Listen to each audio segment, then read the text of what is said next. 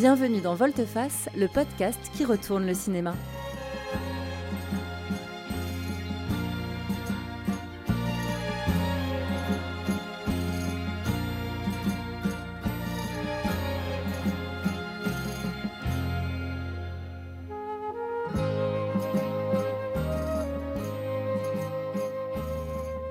Vous écoutez la saison 3 dédiée à l'intégrale des films de Sam Peckinpah.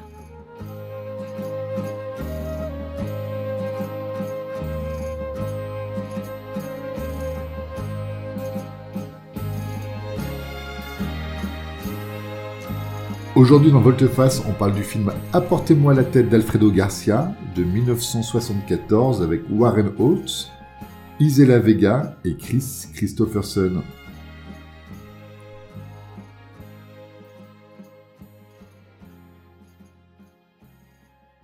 Salut Patrick. Salut Benjamin. Prêt à prendre la route avec euh, notre ami Warren Oates Oui, oui, bah quel enchaînement là euh, entre Billy the Kid et ça. euh, on fait la route avec des. En, en bonne compagnie, je sais pas. Mais en tout cas en bonne compagnie cinématographique, ça c'est sûr. hein. Quel film aussi? Ouais, j'ai beaucoup aimé. Mm. C'est fort, c'est hyper original, même si le, le, le, le scénario est un road trip assez simple finalement. Mais c'est original de bout en bout, surtout les personnages, c'est bien foutu. Ouais, bah, j'ai aimé euh, l'intensité quand même de l'action. J'ai aimé aussi euh, bah, toutes ces aventures qui lui arrivent à ce petit euh, Benny qui est quand même euh, bien dépassé par les événements. Ce titre, Apportez-moi la tête d'Alfredo Garcia, qui est quand même le menu de ce film. Et euh, littéralement, on va devoir apporter une tête d'un point A à un point B. On peut bien imaginer tout ce que ça peut engendrer. Et moi, c'est ça qui m'a vraiment fait assez vibrer, pour te dire. C'est marrant parce que c'est presque. On pourrait presque euh, imaginer un film de série B, on pourrait presque imaginer un traitement, euh, tu sais, à l'italienne, euh, avec des mecs en Alfa Romeo, dans, un, dans une mise en scène assez cheap. Et puis là, oui, c'est ça. En fait, il y, a y une espèce de couche de, de série B dessous. Mais par contre, dessus, l'ampleur des personnages, on, on parlera un peu plus tard du, du personnage féminin hallucinant. Ah ouais, l'un des meilleurs de, de tout ce qu'on a pu voir jusqu'à présent Ouais. chez Peckinpah. Ouais, ouais, clairement. Et puis des vraies évolutions de perso, euh, notamment de notamment notre Benny, là. Je vais en parler dans le, dans le pitch. Et je trouve que ça fait un film qui est, euh, comme souvent les, les- très bons films, voire les grands films, très simple dans son propos et dans sa façon de d'aborder son histoire. Et en revanche, très très complexe dans tous les thèmes qu'il va aborder. euh, la mort, l'argent, l'amour, tout ça est super bien mélangé. Enfin, ça fait un film très très riche. Ouais, moi, j'ai trouvé que c'était quand même une espèce de quintessence de ce qu'on avait pu voir de, de Peckinpah, à la fois sur les comédiens, donc j'ai cité euh, Warren Oates et euh, Chris Christopherson qui reviennent après euh, des rôles dans des précédents films. Également, c'est un film qui est tourné entièrement au Mexique, où l'action se passe entièrement au Mexique, et on sent, alors j'avais parlé peut-être de zone de confort, c'est peut-être un petit peu euh, un petit peu vulgaire, mais je trouvais peut-être une zone de plaisir aussi de la part de Peckinpah à retrouver et ses comédiens et ce pays qu'il affectionne tant, et je trouve que ça se voit dans la qualité du film et dans l'histoire qu'il raconte. Et d'ailleurs, tu parlais de quintessence de Peckinpah, c'est aussi un western qui se passe dans les années 70, mais euh, c'est vraiment très, plus que guet-apens, euh, je trouve vraiment un western. Il a tout du western, même s'il y a des voitures et, et donc il se passe euh, dans l'époque moderne, mais c'est très western. On fait le petit pitch? Vas-y.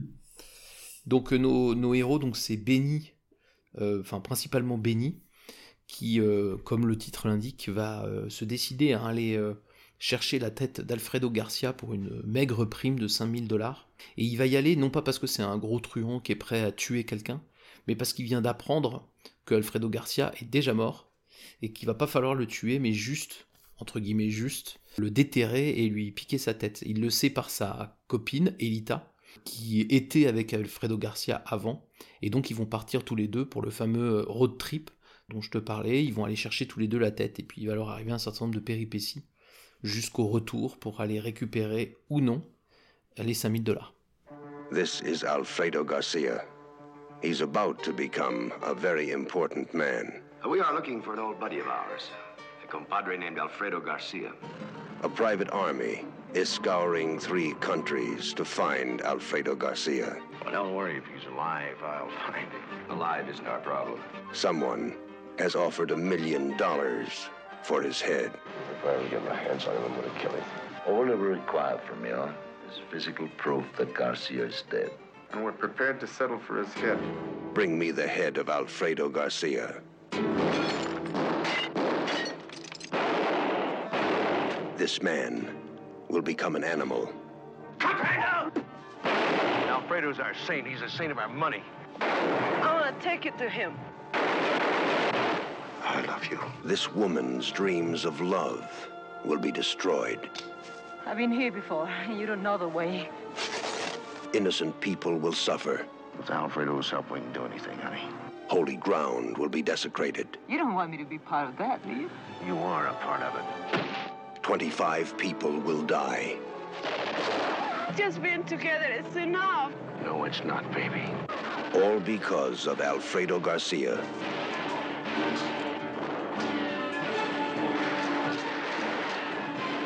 Alfredo Garcia, sa tête vaut pas 5000 dollars mais 1 million de dollars et donc les gens autour de Benny sont vraiment prêts à tout pour récupérer la tête et empocher la prime.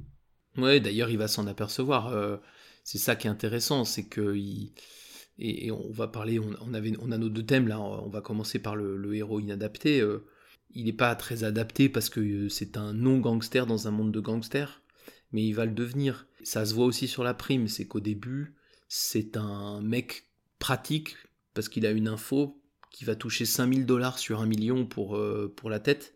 Et puis petit à petit, en avançant dans le road trip, il va devenir un vrai gangster et il va se dire Attends, quitte à être un vrai gangster, je le fais pas pour un 5000, je le fais pour un million. Donc il va aussi changer l'enjeu, quoi. Ouais, c'est vrai que ce premier thème qu'on aborde à chaque fois sur nos films de Peckinpah sur le héros inadapté, c'est pas quelque chose qui est vraiment montré cette fois-ci. C'est presque absent. C'est peut-être justement euh, l'adaptation, l'histoire de film, de ce euh, monsieur quasiment tout le monde euh, dans un monde de gangsters et qui va bah, prendre des moyens qui vont être les siens pour pouvoir s'adapter à euh, l'imprévu, la violence, à toutes les péripéties euh, à travers lesquelles il va passer. Oui, quelque part, ce que refusait de faire Billy the Kid, Billy the Kid refusait pas la violence, mais il refusait de changer. Lui, par la force des choses, Benny, il va, il va s'adapter. Et ce qui est assez touchant dans le film, c'est que tu, le disais dans notre introduction, Elita, sa femme, sa copine, est le personnage féminin le plus positif et le, plus, le meilleur personnage féminin de toute la cinématographie de Peckinpah jusqu'alors.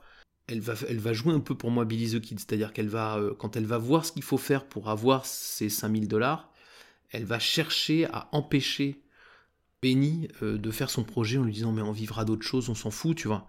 Là où Billy the Kid aurait clairement euh, fait ça, lui il va changer justement, il va s'adapter, c'est ça qui est intéressant. C'est vrai qu'au début, il semble un peu dépassé par les enjeux que nous on connaît en tant que spectateurs, parce qu'on voit justement donc euh, Alfredo Garcia, c'est pas n'importe qui, c'est euh, le type qui a fait tomber enceinte la fille d'un espèce de grand méchant. Alors on sait pas trop ce qu'il est, mais il a une tête de grand méchant. Et quand il apprend que euh, sa fille est enceinte et d'Alfredo Garcia, il demande à ce qu'on lui rapporte la tête pour un million de dollars de, de récompense. Dès le début, on voit que euh, Benny, qui nous est présenté comme un joueur de piano dans un bar, il est pas de ce monde-là. Il est vraiment, euh, lui, euh, totalement décorrélé de ce monde de puissants, de moyens, de... je peux mettre un million de dollars sur la table pour... alors c'est pas un caprice, hein, mais c'est pour laver mon honneur. Benny, on sent que voilà, 5000 dollars, ça lui va quand même au début. Il va prendre conscience, comme tu l'as dit, au fur et à mesure du road trip de. De l'importance du, du, du sujet, de ce qu'il va pouvoir en tirer, alors que euh, Elita, elle est, elle, je pense, euh, elle n'est pas aveuglée par l'argent et elle se rend compte que l'idée d'aller déterrer un corps et de récupérer la tête, surtout quelqu'un qu'elle a connu elle, c'est de base une mauvaise idée, alors que euh, Benny, il a pas cette euh, conscience des choses, on a l'impression. Tu, tu parlais un peu du méchant, ça m'a ça m'a fait penser à un parallèle amusant. Si vous n'avez pas vu le film, le méchant dans Alfredo Garcia, c'est un peu un méchant de James Bond. C'est-à-dire qu'il a un côté, une vraie tête de méchant, une espèce d'armée autour de lui, et il vit dans, dans un. Alors lui, c'est un château, c'est pas une caverne, mais il y a une espèce de base comme ça, avec euh, ses, hommes autour. Sauf que Benny, c'est pas du tout James Bond. Il a pas ce côté euh, malin, euh, voir un coup d'avance, joueur, etc. Au départ, c'est. Voilà, comme tu dis, c'est un mec qui voit 5000 balles, il se dit, oh, ça serait quand même cool, ça serait mieux avec que sans il n'est pas pauvre, il n'est pas riche, et il y voit un bon coup. Et c'est marrant que dans euh, cette filmographie de Peckinpah, où on voit que film après film, que Peckinpah il montre comment euh, l'humain se pervertit à chaque fois à cause de l'argent, à cause du pouvoir, etc. Bah là, il montre le mouvement à l'œuvre de façon très intime, en montrant vraiment ce couple qui va se détruire littéralement à cause de ça, entre lui qui est avide et elle qui est lucide. Et, c'est ça qui le rend hyper puissant. Et quand on préparait l'épisode, tu me disais, oh, ça ressemble à Guet-apens. Ouais, sauf que dans Guet-apens, justement, on avait un problème dans le film qui était que ce couple, pff, on n'avait pas très envie de la suivre, on l'aimait pas beaucoup. Oui, c'est ça. Dans Guet-apens, quand même, le personnage féminin était quand même euh, totalement euh, effacé, euh, voire fade. C'était un peu euh, par elle que tous les problèmes arrivaient. Elle, faisait un peu en saute. C'est méchant pour le personnage, mais c'est un peu ça. Steve McQueen était toujours là pour euh, la sauver, euh, euh, jouer l'homme qui avait toutes les solutions, alors que là, l'équilibre est vraiment, vraiment meilleur et le personnage féminin est, assez excellent là. Oui, et donc du coup, c'est vraiment pas un personnage inadapté comme le sont, je sais pas moi, Kebelog, mais par contre, c'est bien un personnage qui, comme beaucoup des personnages, beaucoup des histoires de Peckinpah, va montrer que on est perverti par euh, l'appât du gain, par, euh, par la violence, etc., etc. Ouais, la violence, c'est le deuxième sujet qu'on va traiter euh, dans cet épisode, comme dans l'ensemble de nos épisodes sur euh, Sam Peckinpah. Là, c'est encore très présent dès le début. On vient de dire le titre, euh, l'enjeu. Pour laver l'affront de sa fille qui est tombée enceinte, qui a l'air d'être un peu son, son, bébé, sa princesse, par ce malotru d'Alfredo Garcia. On va demander sa tête, mais c'est vraiment la, la troisième minute du film vraiment le ton est donné. Euh, on va avoir beaucoup d'exemples, alors euh, bien sûr des poursuites, des coups de feu, euh, mais aussi de la violence aussi physique, des coups dans la gueule et un quasi viol. On est, assez peu épargné. Qu'est-ce que tu as retenu, Patrick, sur cette violence dans ce film? Oh, C'est vraiment la synthèse, pour le coup, de toute la violence de, de Peckinpah. Il y a même un enfant, à un moment donné, évidemment, hein, comme toujours dans les films de Peckinpah, qui va qui va voir la tête et qui va, qui va s'étonner euh, qu'il y ait beaucoup de mouches dessus. Et oui, oui, c'est un, un, concentré. Donc, comme tu dis, il y a la violence graphique avec les coups de feu, les impacts de balles hyper forts, les ralentis. Il y a euh, l'univers de violence avec le titre, la violence qui est la solution au problème pour tout le monde et tout le temps. Et puis, euh, effectivement, en plus, cette violence psychologique à la chien de paille, d'un univers extrêmement rude où, où on peut maltraiter les personnages sans vraiment de raison. Le viol, il, est vraiment, il vient vraiment de nulle part il arrive à un moment, au moment le plus... Bucolique de, du film. Le plus bucolique, le plus doux du film. Et c'est assez brutal, et en même temps, c'est pas un viol euh, où le type il arrive, et puis il les tape, et puis il les maltraite. Il y a une espèce de, de consentement, on sait qu'on va y passer de toute façon, et donc on résiste même pas. C'est extrêmement malaisant. Je trouve, hein, je trouve le viol est incroyablement malaisant, alors qu'il se passe pas, il n'a pas vraiment lieu.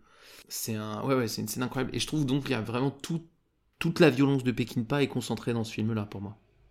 C'est vrai que les personnages, je savais pas s'ils étaient euh, résignés ou entêtés. Mm. Tu sens que euh, il y a quand même plein d'événements qui leur arrivent dans la tronche. Euh, Benny, il subit quand même beaucoup. Tous les, toutes les péripéties, tous les rebondissements. Il est quand même peu souvent acteur. Il est souvent euh, spectateur de ce qui lui arrive. Donc de sa copine qui se fait violer et donc il doit réagir. De je suis dans le cimetière je dois déterrer euh, Alfredo Garcia quand j'ai quasiment fini.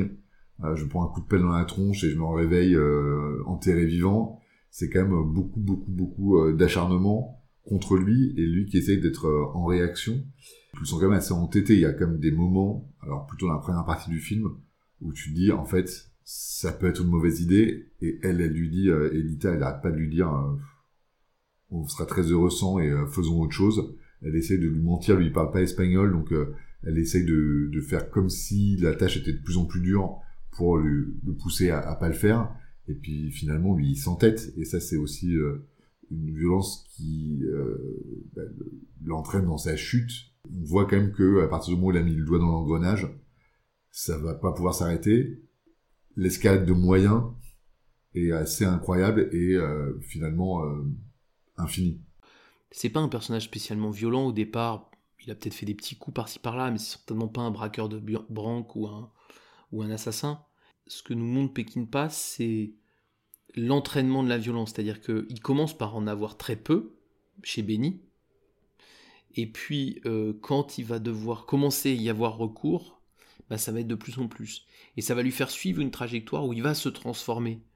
Il va devenir un monstre à cause de la violence. C'est la violence qui va l'entraîner là-dedans.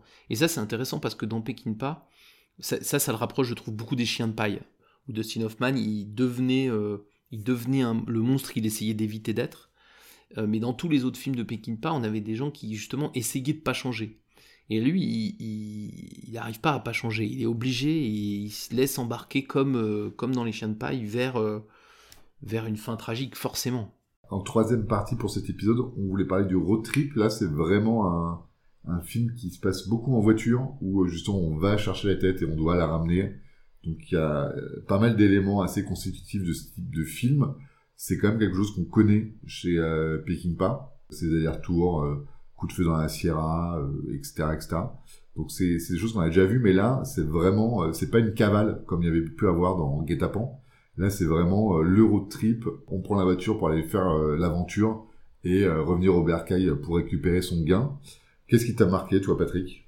Bah oui, la pureté du road trip. Il y a plein de road trips, il y a plein de voyages dans, dans Pekinpa, mais là, il est vraiment très pur. Euh, c'est vraiment euh, le, le- fameux voyage du héros, hein, pour ceux qui connaissent un peu les techniques de scénario. Là, le voyage du héros, il est bien simple, hein, il est bien, il est dessiné sur la route quasiment, hein, puisque c'est un aller-retour. Et ce qui est intéressant, évidemment, dans, dans tous les road trips, c'est bah, les relations entre les personnages, parce que sur la route, on a le temps, et puis on est dans un univers très, très confiné. Donc là, on a vraiment avec Benny et Elita euh, le travail à fond de ce que ça veut dire d'être longtemps dans une voiture avec quelqu'un avec une tâche à mener, et en l'occurrence celle-ci elle est compliquée. Le deuxième motif du road trip euh, qui est très, qui est très fréquent, c'est euh, en même temps qu'on roule, on se transforme. Quoi. Et là, euh, très littéralement, on voit que, on voit que les, personnages vont bouger en même temps que la route se déroule dans le film. Et donc là, je trouve qu'on est vraiment dans un road trip littéral, comme tu dis, Guet-apens en était un aussi, mais c'est une fuite pure. Coup de feu dans la Sierra, il y avait beaucoup, il y avait ce truc de road trip aller-retour. Ouais, je trouve qu'il est très pur, c'est pour ça que c'est intéressant, je trouve, d'en parler sur celui-là, et on sait qu'on en aura d'autres après, hein, mais, mais, euh, mais c'est intéressant, ouais, ce, road trip très pur euh, qu'est euh, qu'est Alfredo Garcia. Ouais, Moi, ce que j'ai bien aimé, c'est toute la part thématique autour de la voiture. Et le road trip, c'est un peu ça, mais tu sais, t'as fait des passages obligés, du pique-nique au bord de la route, de la roue crevée, de l'arrêt à la station essence et shop où tu te fais... tu vas te laver les mains pendant qu'on fait c'est sûr, il va se passer quelque chose, et en effet, il se passe quelque chose.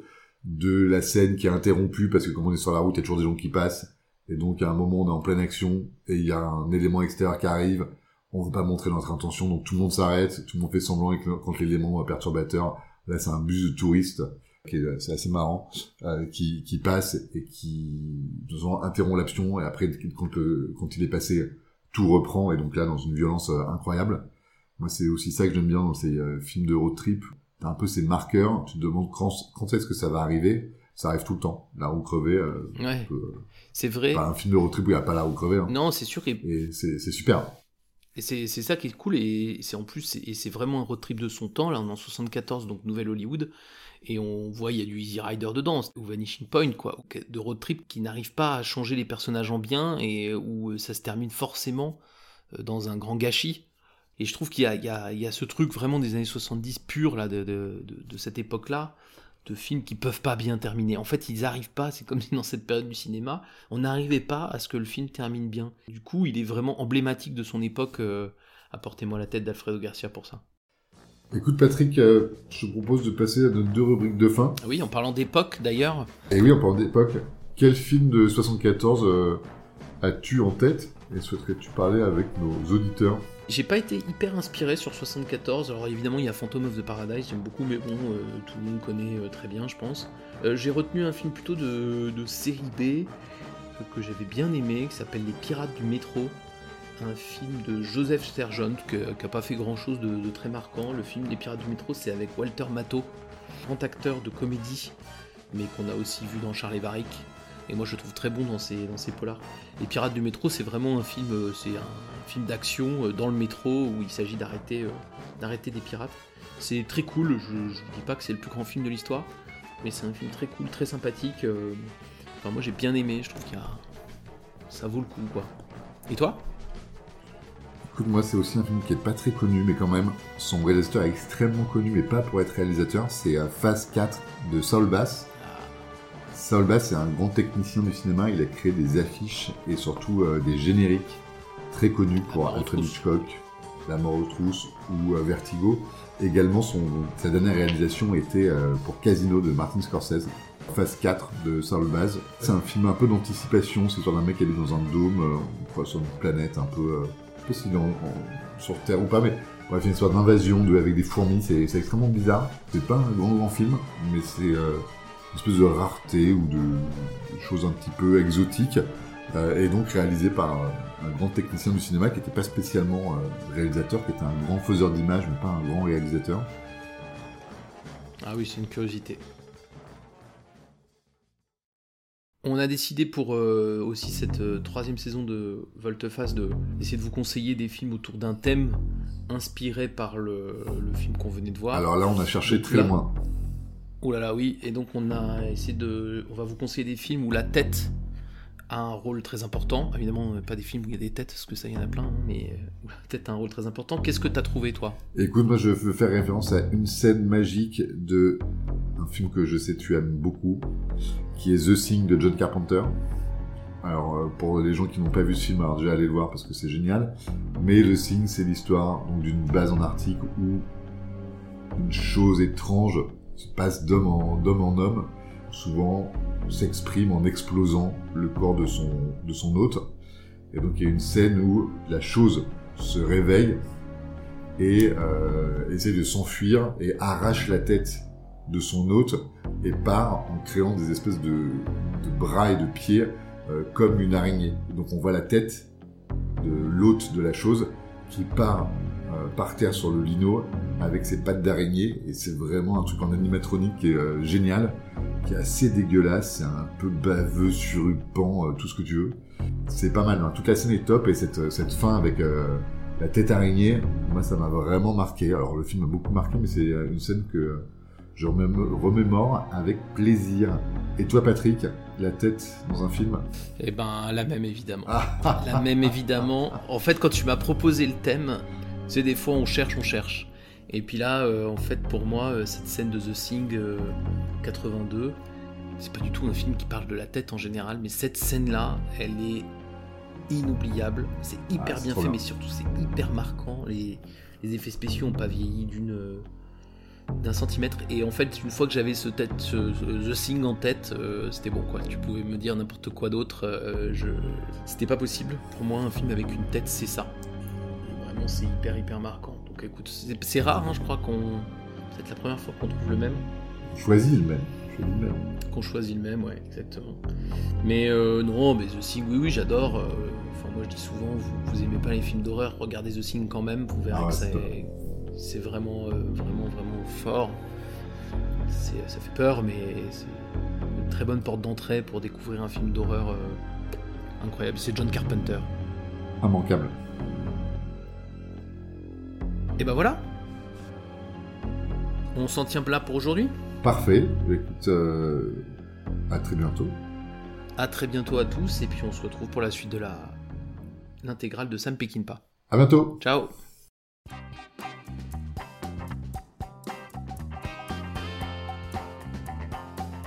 Sam Peckinpah revient dans Volteface. Dans le prochain épisode, nous parlerons de tueurs d'élite. Soyez prêts. N'hésitez pas à partager, liker et commenter cet épisode s'il vous a plu. Vous pouvez nous suivre sur Twitter et Instagram et nous dire en commentaire les films que vous aimeriez voir dans Volteface. À bientôt.